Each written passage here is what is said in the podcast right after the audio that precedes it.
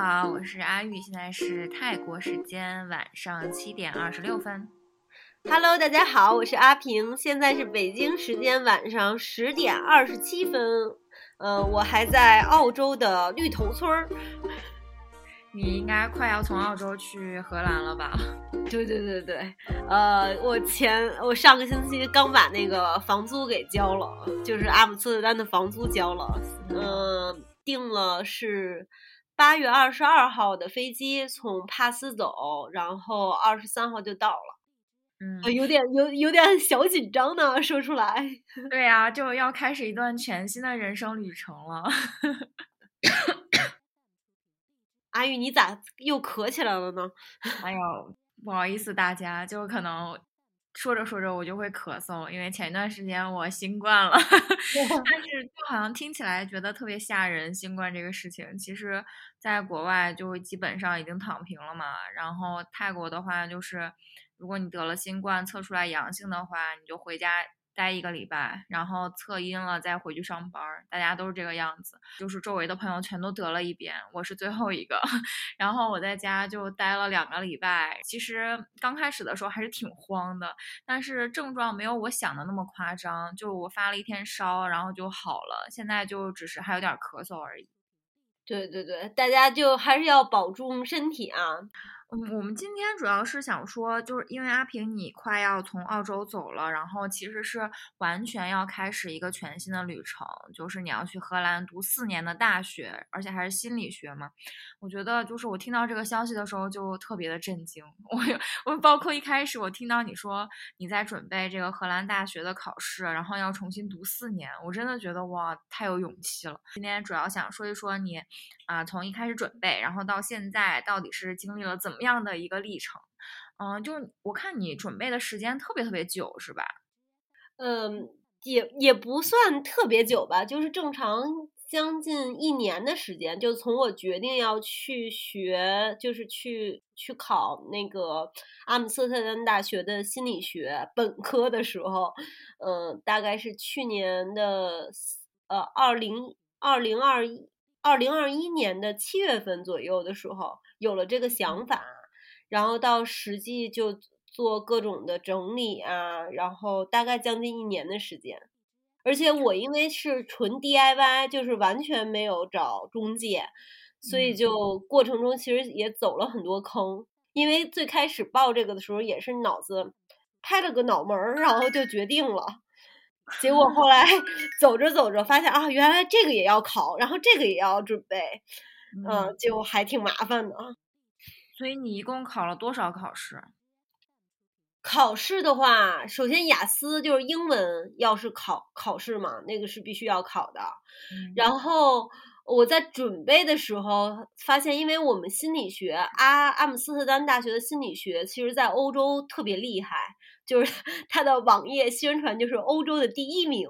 然后我查了一下阿大的那个心理学的世界排名的话。呃，网传是第九，但是我看了最近是第十五，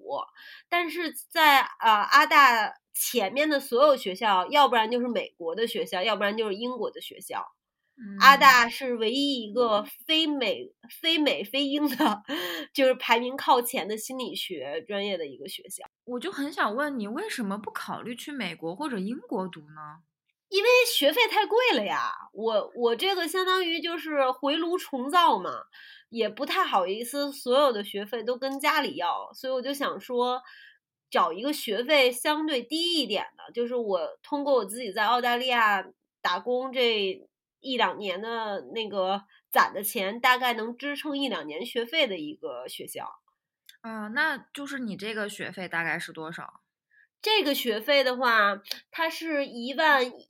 一千欧就是本科，所以现在你想啊，现在这个咱咱们人民币可可以呃，就是价值可高了，所以现在相当于才七万多块钱，四年下来就是大概三十万，嗯，确实不算贵。对，我们的本科是三年，不是四年，然后对，然后如果你去升读研究生的话，大概是一年到两年，就有一年的研究生，有两年的研研究生。所以总共加起来，研究生读完可能就是四年的时间吧。然后荷兰那边的话会有一年的给你找工作的一个时间，就是 你就是你学完了，呃，在荷兰你读完本科或者读完研究生，然后他会给你一年的工作的就是时间，就还挺好。单这么听，大家可能还是觉得荷兰的学费特别贵。但是，就是我想科普一下，美国跟英国的学费有多贵。就是在美国读大学的话，肯定是四年的，四年读下来大概就是六十到一百万，学费是这个样子的。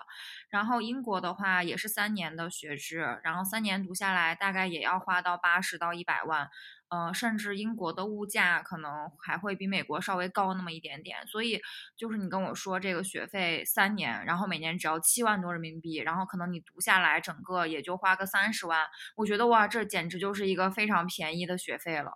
对，就是欧洲其实很多国家它是不收学费的，像嗯像德国，然后包括丹麦吧，就是就是北边的一些国家，还有法国。但是问题就是，它很多学校是没有，是是要有小语种的。然后荷兰的话，它是相对比较开放的一个国家，它有很多就是英语授课的专业，所以这也是我选择就是荷兰阿姆斯特丹大学的一个原因了。那我们来聊一聊钱的事儿。你这个出来之后，这我真的特别关心这个问题，因为。嗯，我我周围有一些美国朋友，他们在线上看心理医生，然后我就觉得，好像对于西方人来说，看心理医生是一个特别特别普遍的事情，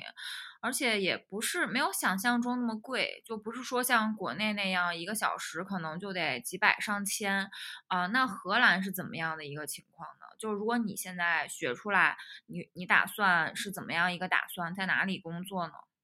呃，其实像我现在的这种情况，我如果只是一个本科生，因为我是重读本科嘛，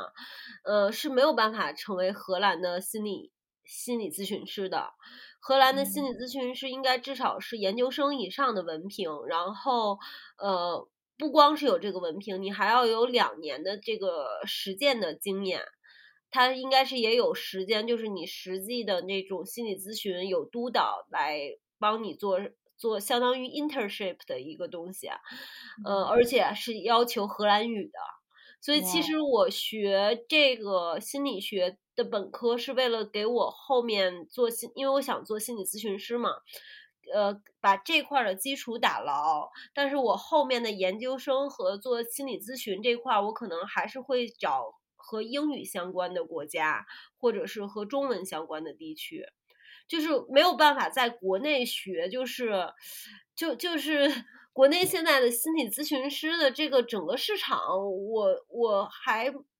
我我还是看着就觉得有点担心，就感觉非常混乱。因为我之前也查过很多，就是国内的心理咨询师的这个市场的一个资料嘛，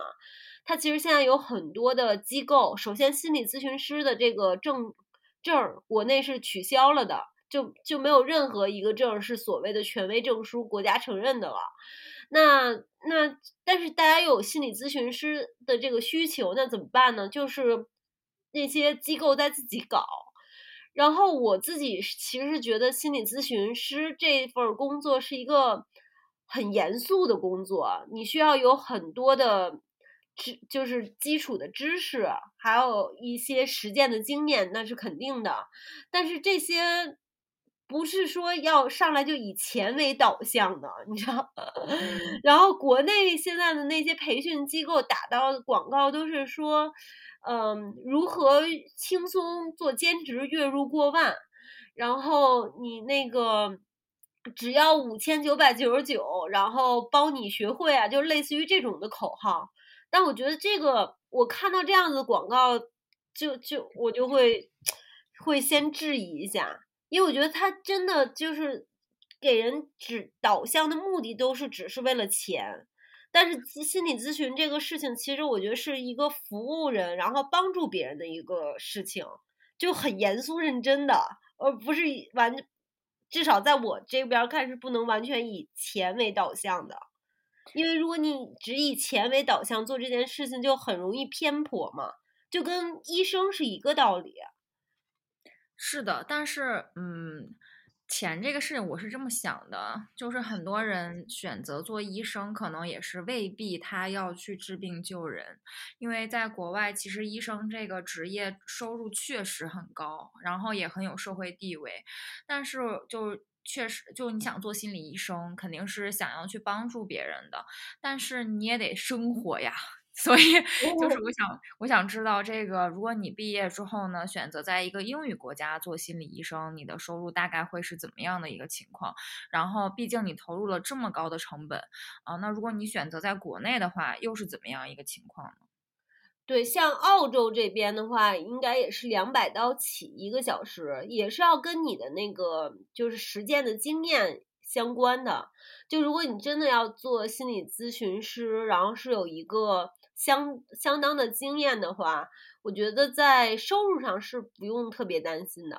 嗯，就包括心理咨询师这个专业，它也是新西兰的一个移民专业嘛，大概一年的收入也是五十万以上的。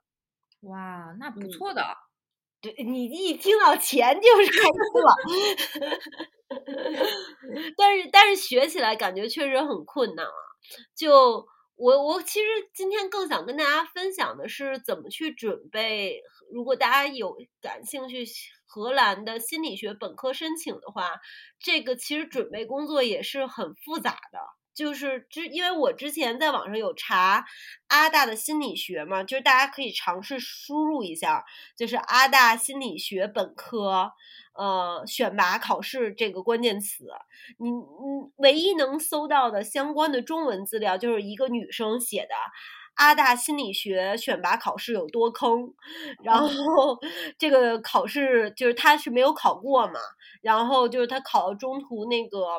就是资料就已经不显示了，然后跟学校交涉呀，怎么怎么着，就又遇到了问题，就基本上就是没有什么在国内我知道的能考过的，这个这个这个比例很低。所以你们接下来你要即将读的这一个班上面的中国学生的比例大概是什么样的，你知道吗？我目前知道的中国的学生。嗯，因为我们阿大有一个现现在这届有一个中国的群嘛，然后群里面有五百多个人，然后和我学同样专业的人有两个，加上我有有三个总共。我我问了一下那个上届的一个小男孩，也是中国人，然后我们正常心理学本科他是有是有六百人，呃，全球招六百人。然后上届在这六百人里边，呃，是中国，就是有中国背景的，大概不到十个人。哇！然后我们这届的加上我是三个人嘛，然后那两个小朋友我知道的，他们俩的情况就是，他们虽然是中国人，但是他们从小就是背景和读书的环境其实都是在欧洲。因为其实就是，如果是国内像我这种普通家庭长大的小朋友，那大家要去去考这个考试还是有一定难度的，因为他会给你一周的呃准备时间，但是给你是真的是一章节的呃英文的资料，当时是有八十多页的一个资料。然后让你去读，然后去去跟全球所有报名的人去竞争，然后你最后出的那个成绩是一个加权的一个成绩，它不是说你选对了多少，而是要要看你同时竞争的人他们错的是什么，然后你错的是什么，就就是还挺挺科学的一套体系。嗯，我觉得还有一个原因，是因为其实国内的很多学生他们是不知道这个信息的，因为大家在看留学的时候，通常都会只把眼光放在美国跟英国身上，然后像普通家庭的孩子，因为这两个国家学费真的太高了，普通家庭的孩子是不太会出去读大学的，可能顶多就是读那么一两年研究生，稍微便宜一些。然后，那今天我觉得，首先想跟大家说的就是，如果你考虑出去读一个大学，然后然后心理学学位的话，那其实是可以考虑欧洲的学校。然后，比如说阿姆斯特丹大学的，它的学费相对来说就没有那么高，准备的过程可能要痛苦一点，就是它学术要求会比较高嘛。然后，像你准备了大概快一年的时间，包括你考了雅思，考了数学，然后还考了专业的东西，对吧？对的，就是这个数学的话，呃，也是要说一下，因为他这边是要求你是英文授课的数学。像如果我们是在国内的小朋友的话，那那肯定是没有英文数学授课的机会了。那这个时候你就要参加一个线上的，他也认可的一个英文数学的考试。然后这个考试其实就是阿姆斯特丹大学的官网说的都很清楚，现在是，呃，今年是你要达到。百分之七十五的一个呃分数以上，就是七十五分以上平均，嗯，但是难度其实一般啦，就是你只要把那个英文看懂了，相信咱们国人的数学水平是完全没有问题的。我觉得我们详细一点的说，呃，因为这场这个数学考试我也有看过，就是，嗯，有一种方式是你在线上去进行学习，然后会给你一些网站，通过注册这个考试，注册这个课程，然后把这个课程学完，最后进行一场考试，这个考试只要成绩合格，你这个数学成绩就拿到了，相当于你是这样的吗？对的，我是就是阿姆斯特丹大学荷兰的呃学校，它是有一个指定的线上学习数学的网站的，就是那个是叫做 OMPT，我印象中就是大家可以去查一下。然后你注册了以后，我当时是交了。大概三百澳元，就是一千五百块钱人民币吧。然后这块是包括了二百刀的一个考试费用，然后还有剩下的那个钱是呃，就是它有一个课程，然后你课程其实自学就好了，他就把你和考试相关的这个呃课程都给你介绍一下，然后你还可以做题。其实你其实就是一个刷题的过程，你题做的越多，到你真正考试的时候就很简单。然后你考试的时候也是可以随时考的，你就需要提前三天去预约这个考试。预约了以后呢，会需要你有一个呃密闭的环境，然后呃。会有一个线上的考试，然后会有一个考官通过电脑去监控你，然后还会有视频连线，然后他还会要求你用就是手里拿一个镜子照一下周围的环境，然后呃都 OK 了以后，他就会监督你的考试，然后大概是一呃一个小时还是两个小时的时间，然后考完了以后，大概第三天就出成绩了。但是这个考试呢，呃，每个学校也是有要求的，就是你是不能，一般的学校的话，你同样的考试是不能超过两次，就说其实你只有两次机会去考这个，然后有一些更严格要求的专业的话，就会只给你一次考试机会。那你还记得这个数学大概都 cover 一些什么内容吗？因为我好像看到是有微积分的部分，是吧？对，呃，微积分、导数啊，然后线性代数啊，就这这些地方，嗯，因为我高中数学，对，高中数学，呃，大家如果感兴趣的话，学习我这个就很有经验了。我通过 YouTube 查到了很多学习数学的资料，因为我我的背景是我是一个文科生，我从小就非常不喜欢学数学，然后。上大学的时候，上川大学的是广告嘛？当时我印象中特别深刻。我最高兴的一件事就是，我看了一下，我们广告系是不要求学高等代数的。不过现在，结果将近十年以后，我现在就是肠子都悔青了。包括我最近都在每天在自学统计学。不过，呃，如果大家有兴趣的话，可以去查一个呃一。一个 UP 主叫做林海燕，他那个高中数学讲的很清楚，就是每次都是两分钟到三分钟的小视频，然后就是感觉阿平都能学会的数学，就就是很很简单。嗯，是中文的 UP 主是吗？对对对，因为你刚开始直接看英文的话，就还是会很费劲的。像我现在，因为要就是我想提前准备一些心理学相关的。课程嘛，我们接下来会有脑神经科学，我就在看那个英文的脑神经科学的书，就是我就开始怀疑我自己的智商，你知道吗？就你感觉你你大概用了二十分钟，辛辛苦苦查了每一个术语，然后把这些术语连起来，你就脑子一片混乱了。所以这个时候我就觉得，那我还不如就先先去看一下中文的资料，然后再回过头看英文的资的资料。虽然就是笨嘛，但是你现在也只能只能这样子了。对，我觉得有，就你有一个中文的语言背景，其实特别好，因为我们中文的别的东西不多，学习资料特别多，尤其理工科，先不说了，你在 B 站上随便都能找到各种什么呃教学能手啊，省级什么优秀教师讲的各种课程。然后其实还有一个网站叫 Coursera，它是一个英文的网站，然后它上面会有一些香港和台湾的学校嗯进行的一些教学。你说的这个脑神。神经的课程，你可可能可以在上面找到一些台湾的学校，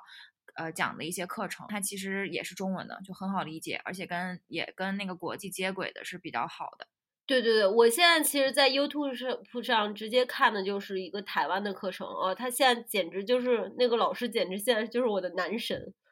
男神二号，男神一号是一个斯坦福的一个大爷，也是讲的脑神经科学。然后每天就我现在每天关注的图都是这个脑子的构造，还有神经元细胞。我觉得你 是真的特别喜欢心理学，因为在我的印象中，你不是一个这么好学的人。那就是被逼的嘛，因为你也是因为。才交了那个房租嘛，我们交了第一个月的房租，以及呃，就是他前面有一些费用啊，就 deposit，然后我就交了将近五千澳元，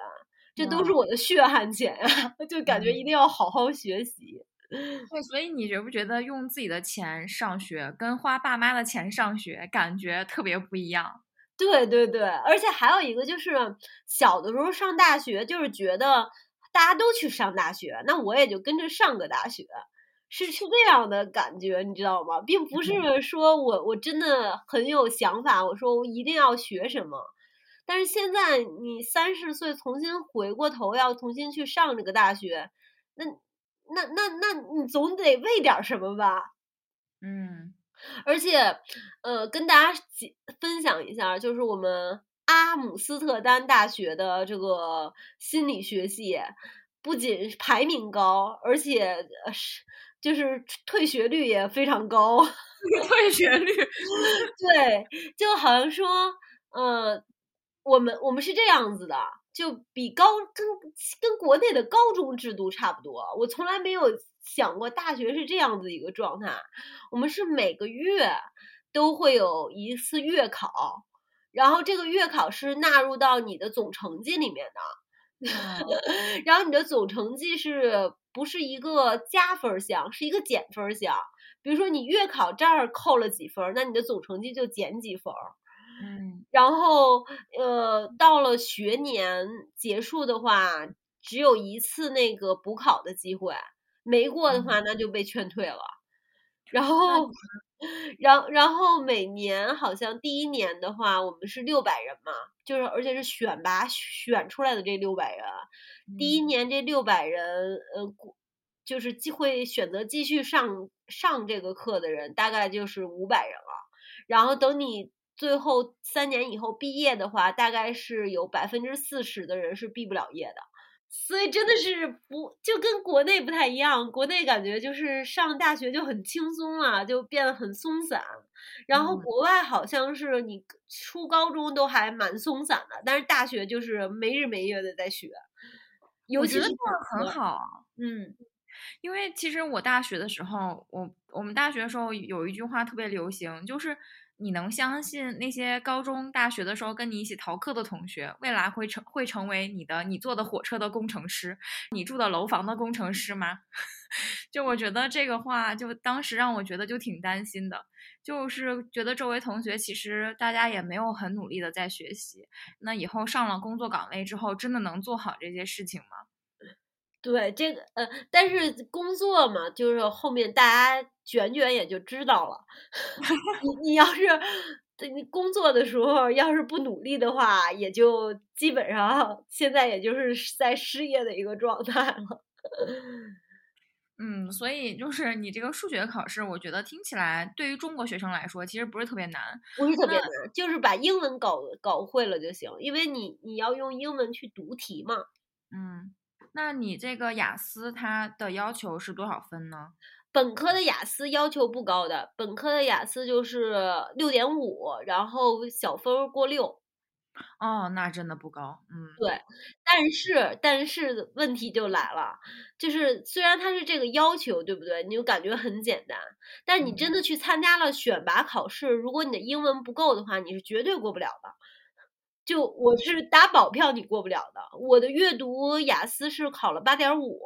嗯，我在读那个就是所有的学习材料的时候，都还是有问题的。一定是的，因为平常我们阅读的英文材料其实也没有那么学术，里面有太多的专业名词了。对，哎，其实我因为我们那个考试考的是。呃，意识学就是考考的是意识。什么叫意识学？等等，意识学我自己瞎编的了，就是意识、潜意识、潜意识、意识那个，其实是我本身就有了解的一个概念，所以我学起来还没那么费劲。但是你看里面的理论，其实还是蛮难的。最绕的是我们还考了一科，就是呃实验方法。就考到实验方法那个全看英文就有点怵，我我这个就是先学点中文再看英文的这个方法是我已经考完了以后，我最近因为要开始准备上学的这个节奏的时候，我才总才找到了这个方法，但是我在备考的时候真的就是纯看英文。然后当时还傻，还不知道用翻译软件，就是靠自己瞎编乱想，去去看，就把那些材料都给阅读了。所以你说的这一块儿其实是最后一个大块儿，就是一个专业的课程的考试。你这个专业课程的考试大概进行了多长时间呢？你是分不同的几门小门考，还是说就大杂烩一起考？但是里面会有很多不同的内容。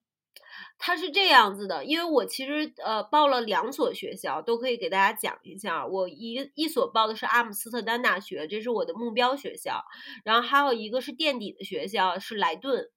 结果发现两个虽然莱顿是垫底，但是莱顿考的说实话要比阿姆斯特丹还难。嗯，然后这两个学校都是这样子，嗯，它。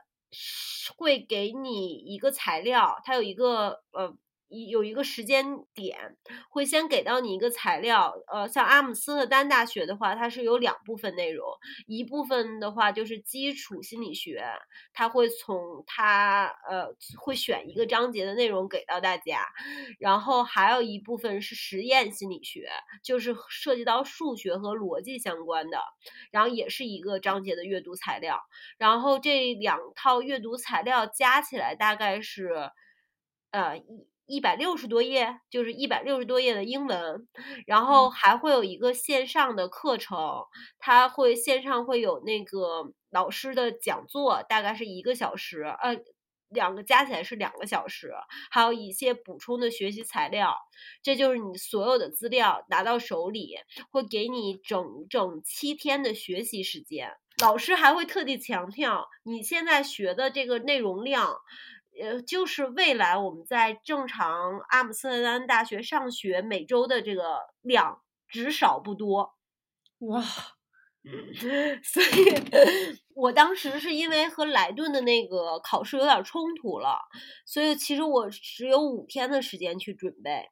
嗯，然后就是每天就是看材料，然后再做图，呃，自己再做总结，然后画那个逻辑图。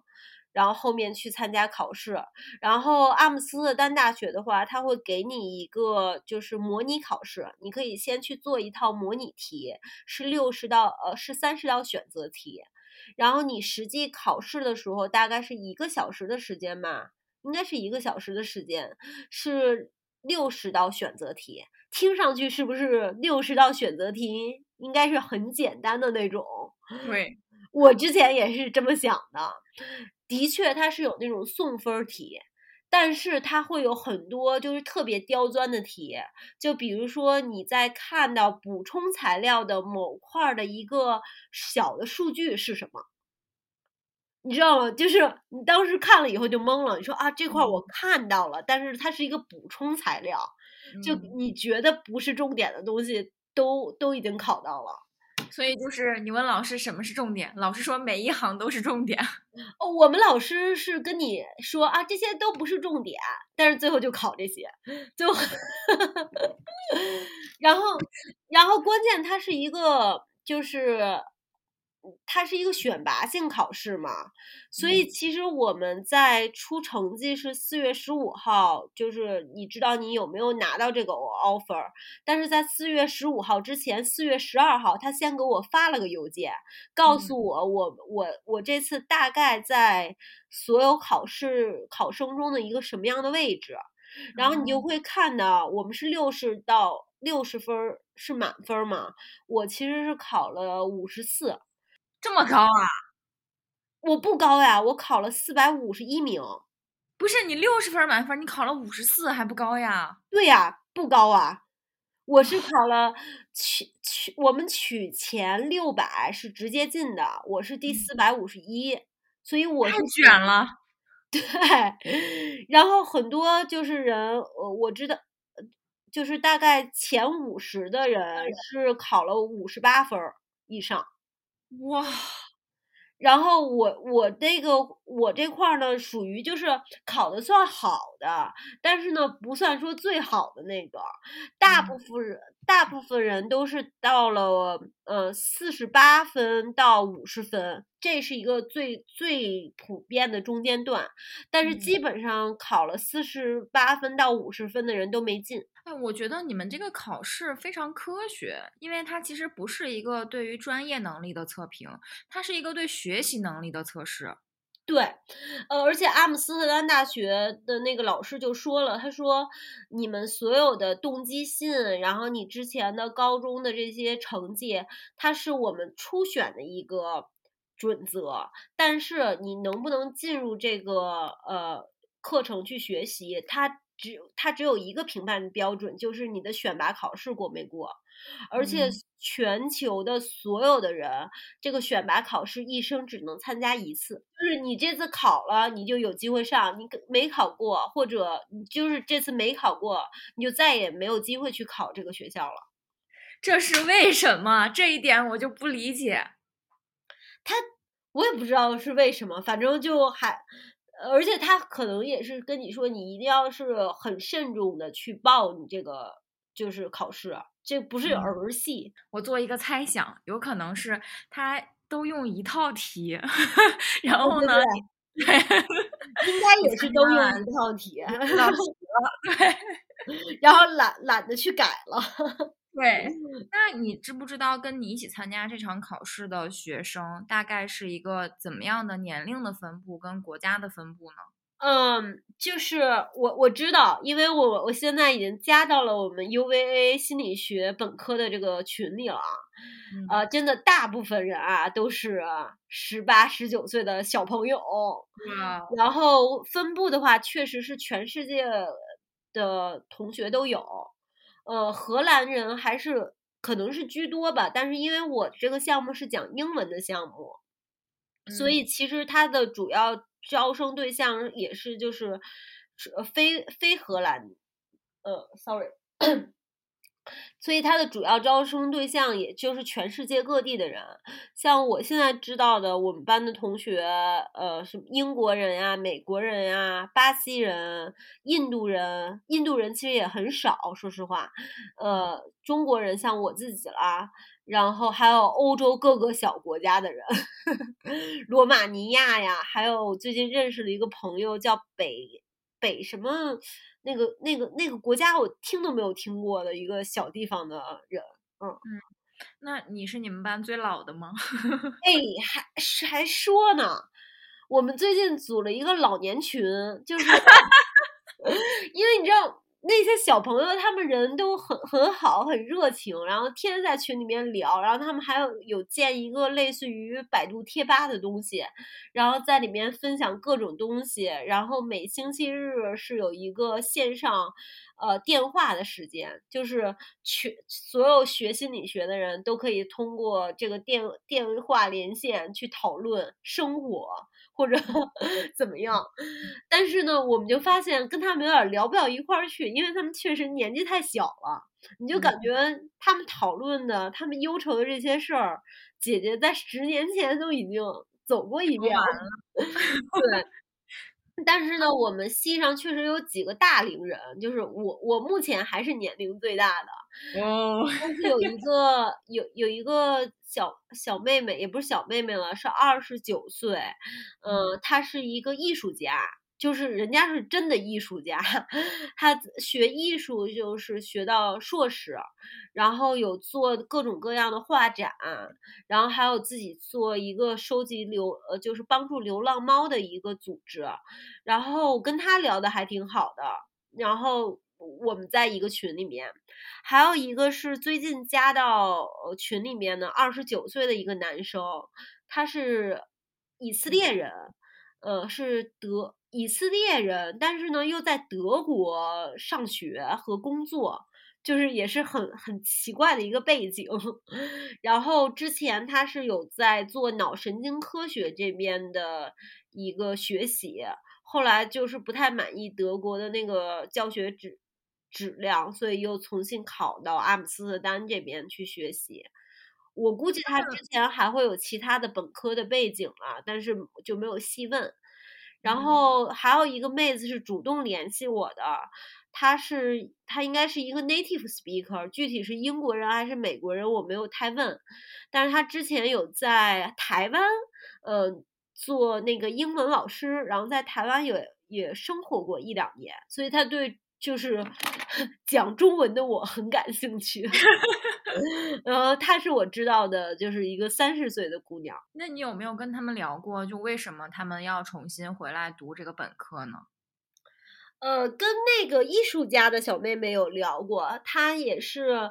就是她自己有一些心理上面的问题，就是有有焦虑症啊，还有就是抑郁症啊。然后就是因为还有自己童年的一些经历，就让他对心理学很感兴趣。再加上他本身有在做艺术表达、艺术创作嘛，他就对人这个是非常感兴趣的，也想看一下。然后另一个以色列的那个男生，他就是对脑神经科学感兴趣，他以后想走的也是脑神经科学，就是呃认知心理学这一块的方向。嗯，所以就大家就是我觉得跟十七八岁小朋友不太一样的地方，就是我们所有这些大龄青年想过来去重读一个本科的话，其实目标都很明确的，因为人生也没有几个三年了。对对，有还是有的，但是。就像我昨天在跟那个比我大一届的那个小学长 在聊的时候，他又跟我说，其实阿阿姆斯特丹大学你想摆烂也可以摆烂呀，就是嗯，也可以有很多生活呀。然后我当时就跟他说，姐姐，我是绝对不会摆烂的，这个钱花的要值。对呀，首先就是钱是血汗钱，二是。确实，我我现在在这个年龄做出来这个选择，其实我丧失了很多机会成本的呀。就我的，我我的结婚成本，然后家人的陪伴，还有自己本来的一个职业的方向，其实都是有很大风险的。对，我觉得这一点上真的大龄学习就是这样的，因为我现在在学泰语，然后我就没有，就除了那个。生病新冠第一天特别特别的痛苦之外，别的时候我就没有缺过课。然后每天早上八点二十上课，上到中午十二点半，就是这个时间其实非常长。对于现在的我来说，然后呢，我发现我们班其他同学就没有人翘课，就是大家有有一些年龄真的很大，头发都花白了，可能六十多岁的一些英国老爷爷，他就非常努力的在学泰语。我就觉得哇，就是。当你年纪长大之后，然后你决定要去学一个东西，其实你是非常不容易半途而废的。然后你你知道你花了钱，你是不会翘课的。对对，像我前两天去看我好朋友嘛，我高中最好的朋友，呃，他现在莫纳什 在学教育学研究生，然后他特别逗，他就说，因为是他自己挣的钱，然后他重新学的这个研究生，所以他就是莫莫纳什所有的免费的那个课他都会去上，然后就是各种薅学校羊毛，但我觉得这个。其其实是就就跟那种如果是家里供出来上学是完全不是一个一个概念。对你花的是自己的钱，感觉真的不一样。对呀，而且还还有就是是全村的希望嘛，就还有父母的期待呀。其实父母也没啥期待，父母的期待就是赶快嫁人呀，这个年龄。那就是，嗯，除了这些考试之外，我们你要去申请这个学校，其实国外的学校都是这样，它会有一个截止日期，然后每个学校的截止日期是不一样的。这个阿大是怎么样一个情况呢？然后包括你在这个截止日期之前，你给他发了什么样的材料？然后这些材料都是你自己准备的吗？呃，是阿大的话是一月十五号，我印象中，然后莱顿好像也是一月十五号。就是如果大家申请荷兰的学校，一定要看荷兰这个学校自己的官网，因为它还挺 tricky 的。就是它有一个荷兰教育部的一个截止日期，但是呢，就比如说是二月十五号，假设啊，具体大家的。可以自己查一下，嗯，但是呢，我记得当时莱顿，我本来是以他为备案的嘛，但是我就因为是备案，所以也没有特别准备，也没有特别仔细去看，然后就我有一天突然就觉得说，要不然我就顺便把莱顿申一下呢。这个时候我才发现，虽然教育部的截止日期是二月十五号，但是它的截止日期是十二月几号。或还是一月几号，就是很很，就是比他教育部的截止日期要提前将近一个月，嗯，因为他有说，反正报我的人也很多，我们学校就是这个就是截止日期，你不不按照你们统一的标准走，嗯，所以这个也也需要注意一下。然后当时我这边的材料的话，你要有一个简历。呃，本科申请的话，你要有一个简历，要有一个动机信。呃，动机信的话是在六百个英文字符以内。呃，其他的话就是你相关的成绩单呀、毕业单呀，还有你的英语成绩，还有那个数学成绩。就是如果你的英语和数学成绩是没有的话，呃，英文好像还可以，但是数学成绩没有的话，你是你是绝对就不会审批的。他都不会接受审，你你就进入不了下一环节。你这个动机信和文书有什么不一样啊？就是一般的话，文书里面也都会写到我为什么要学这个专业。呃，动机信其实就是文书，但是你的简历是要写你就是基本上上了什么样的学校，然后你的成绩是怎么样子的。嗯，那你需要提供高中的成绩单吗？因为你需要需要。那这个东西你是怎么拿到的？哎呀，是这样子的，我在申请刚开始申请的时候，我没有提供高中的成绩单，因为我没有看到这一项，我就只提供了我的高中毕业证，然后我有我的大学的成绩单，我就直接提供了。然后结果到最后，就是我我拿到了 offer 的时候，学校跟我要资料，他就说你一定要有高中的成绩单。然后这个时候我确实没有了呀，因为高中 我们好像都对，而且高中大家谁在乎你的成绩啊？大家只在乎你的那个高考成绩，对不对？都没有平时成绩这一项。然后我是联系到了高中的班主任陈老师，特别感 谢一下，然后，然然后帮我去，还是通过学校就是档案室老师找了半天，最后还是找到了。但是也很麻烦，但是如果大家是真的是直接从本科就呃从高中就直接去申请本科的话，应该就没什么问题。嗯，然后就是你签证，我知道你也经历了一些波折，对吧？因为就是我其实之前也考虑过申请。去倒读，就是可能我倒读一个大专在加拿大，然后但是中介就跟我说，你这个签证其实很难申请下来的，因为你这个大龄留学，然后又是倒读，你都读完研究生了，你要回去读大专，那你这块有遇到问题吗？我签证没有遇到问题，因为荷兰的话，它的签证是相当于学校给你 sponsor，它是一个返签的过程，就是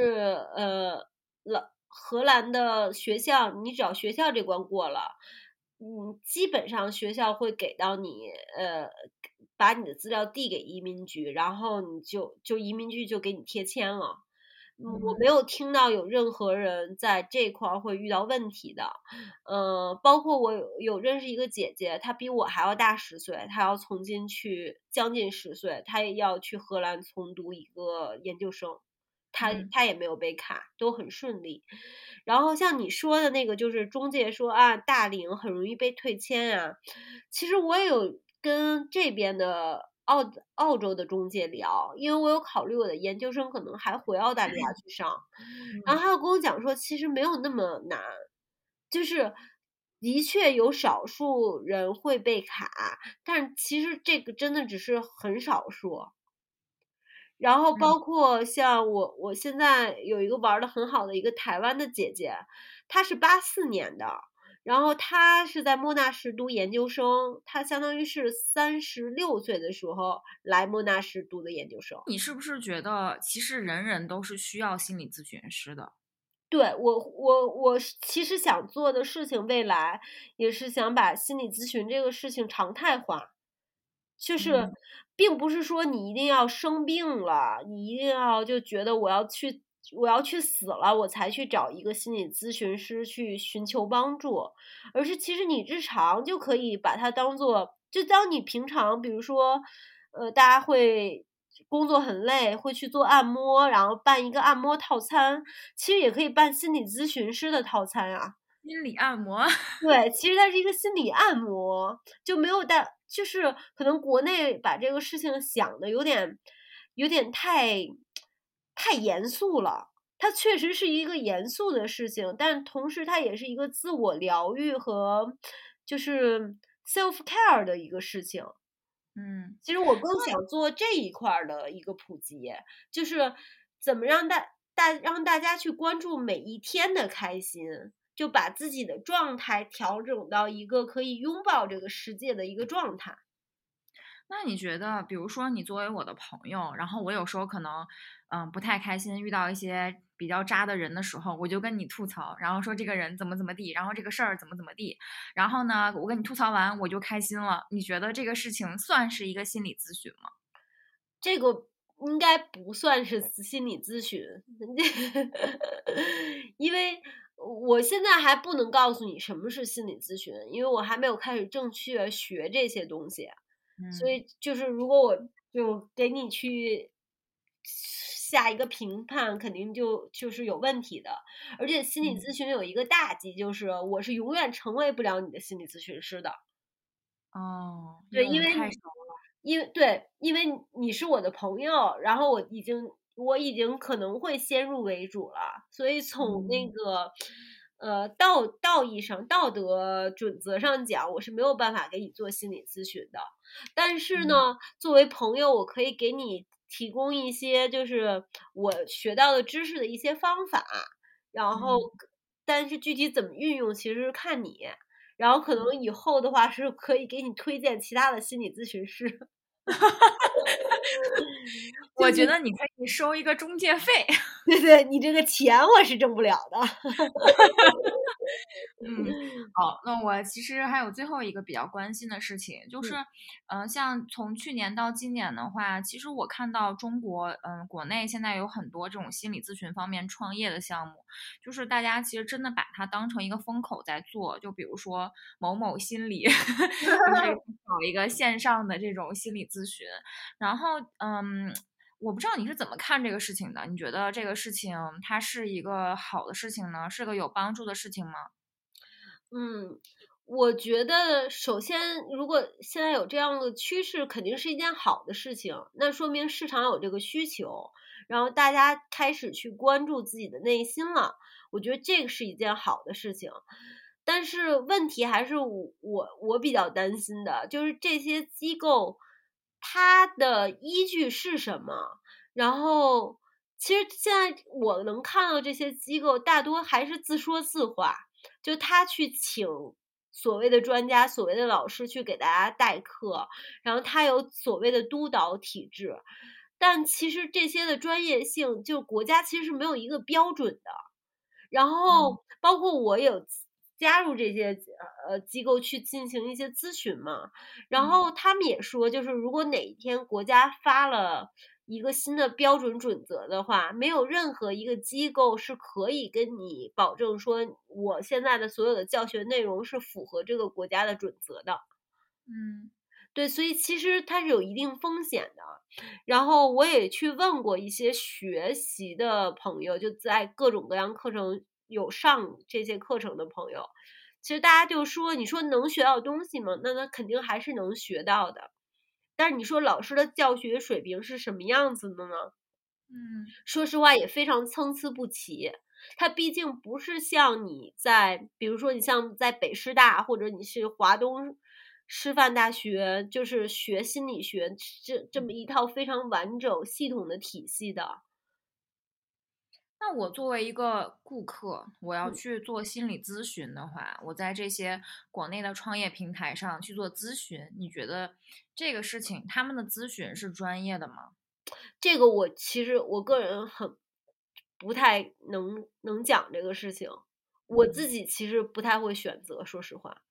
嗯嗯，虽然我未来也会，我我有想过，我大概第二年的时候会去。呃，学这个相关机构的课程，但是说实话，我目前还没有看到让我自己觉得特别满意的课程了。呃，如果大家真的是想找心理咨询老师的话，其实这些平台是不一定说不能，就就肯定还是可以参考的。然后我有知道有非常对心理学有热情的。朋友，他们也有通过这个机构去认认真真培训两年到三年，然后现在开始做一个实习心理心理学呃实习心理医生的呃心理咨询师的这个工作，但是就真的还是要看老师的潜力和资历的，呃，而且这块可以跟大家分享一下，就是在国外的话，很多心理咨询师的第一节课、第二节课，它是。不收费或者是较低收费的，因为其实选心理咨询师进行咨询的话，也是就跟你选对象一样，你不是说谁好谁不好，而是选择最合适你的那一个。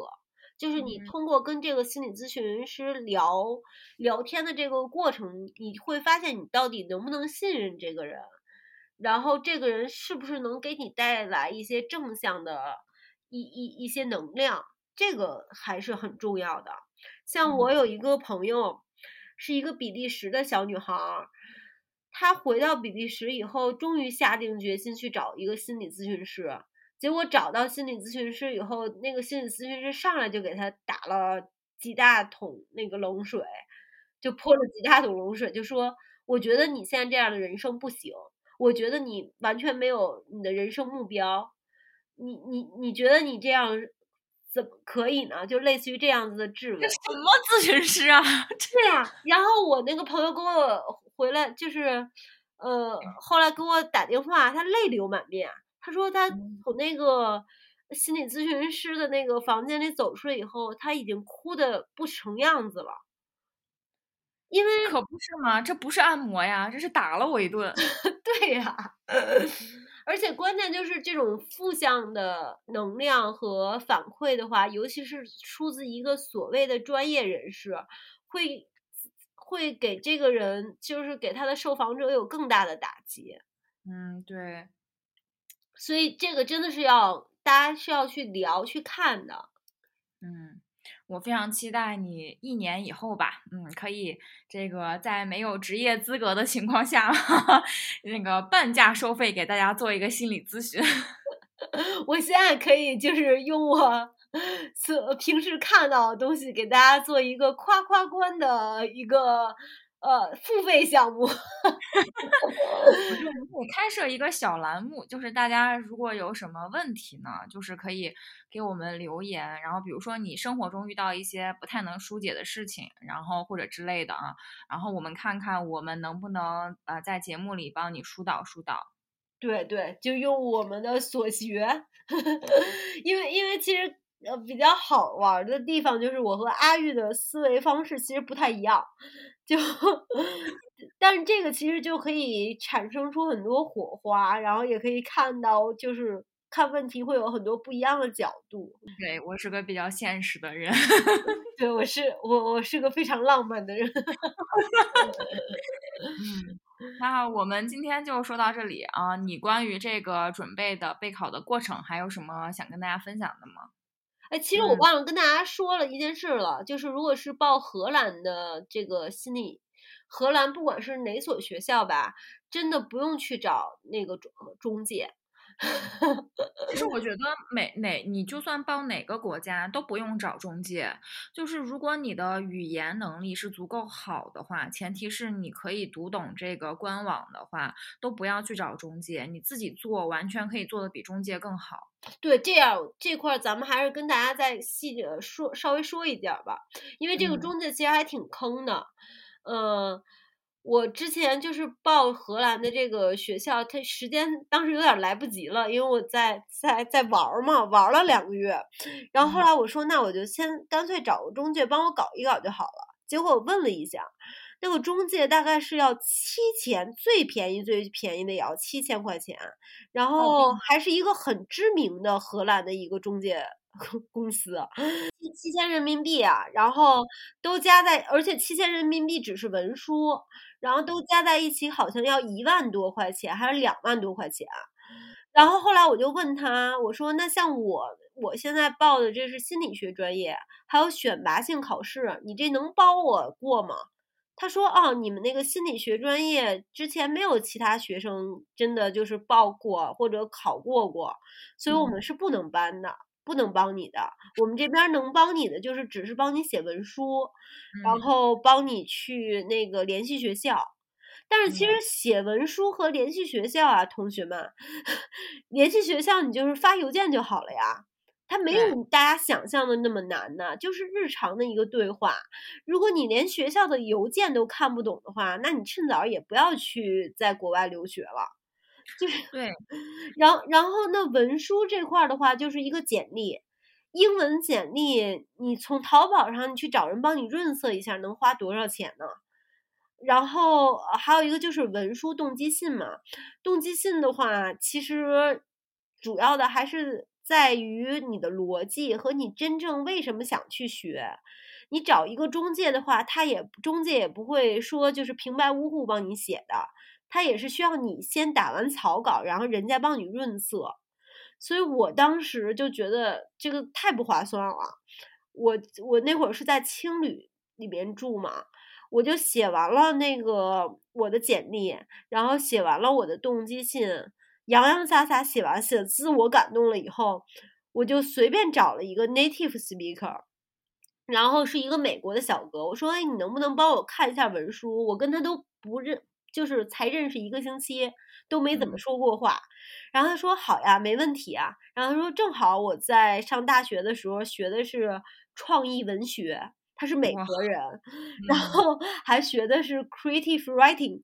然后说：“啊，那这个就是找对人了。”他就帮我看了，也就花了他不到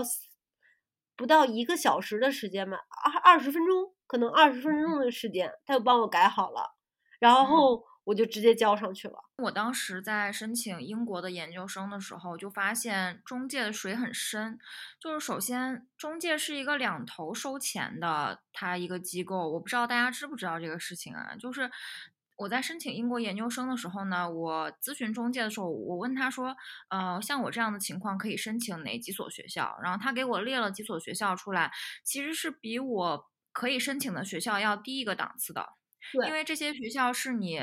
呃，有一些是他的合作学校，就是呢，他会先跟我收一笔中介费，然后再去跟学校收一笔 commission。其实他这个两头收钱这个事情，就他不是在为你服务的，他是在赚钱的一个事情。嗯。第二就是，呃，中介的文书，大家不要觉得文书的写作很有技术含量，其实中介的文书都是模板，就是基本上他们招一个写文书的人，然后也只是要求这个人雅思过个六点五分、七分，然后就可以过来给你写文书了。那你的周围雅思六点五分、七分的人难找吗？不难找的。而且像如果像阿平这样，他在澳洲，就你在澳洲，你可以接触到 native speaker。然后像中国的学生在国内可能不太容易接触到的话，那你去找一个英文老师不好吗？就英文老师，如果大家真的需要 native 呃 native speaker 帮忙改的话，你不用给人家三四千、七八千，你直接找阿平就好了，我帮你找一个 native speaker。几百块钱，人家肯乐意的。对，嗯，而且其实就不说，如果你实在找不到一个 native speaker，你在国内找一个英文老师，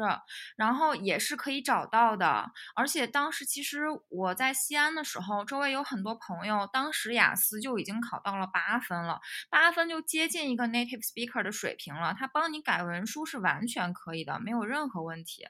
就是我觉得。就你说的一句话，其实我真的很想跟大家说，如果你连自己申请学校这个事情都搞不定的话，你就不要出去读书了，因为这真的就是万里长城的第一步，你这第一步要先迈出去。对呀，就是像我我在我们那个 UVA 的群里嘛，我有看到有一些小朋友，他们在看那些邮件的时候，还是要给他翻译成中文，然后发到群里面问大家这是什么意思。所以我就很担心，我说那你这个去上学要怎么上呢？因为其实荷兰的学校和其他国家还不太一样，它是真的不水，就是真的是很吃苦、很吃苦的一个学校。然后，然后像你刚才说的那个中介两头挣的，这个确实像澳大利亚、还有英国，包括美国很多学校，这个呃。中介帮他招到学生以后，学校会给佣金的，因为留学这件事情对很多国际学校，它是一门生意。对，像像阿姆斯特丹大学的那个校长还是教务主任，前两天在新闻上就说，他说觉得我们学校招的国际生太多了，以后应该要要去削减国际生的这个名额。是荷兰，他好像就没有在走这一块儿，就是靠留学生挣钱的这条路。如果你是真的想要学到一些东西，真的不想就是这个钱白花了，然后不是只是想去打个水漂，然后混一下的话，那就从申请这件事情自己做起，然后把自己的英文练好。我觉得这两件事情能搞定，你就可以走出去了。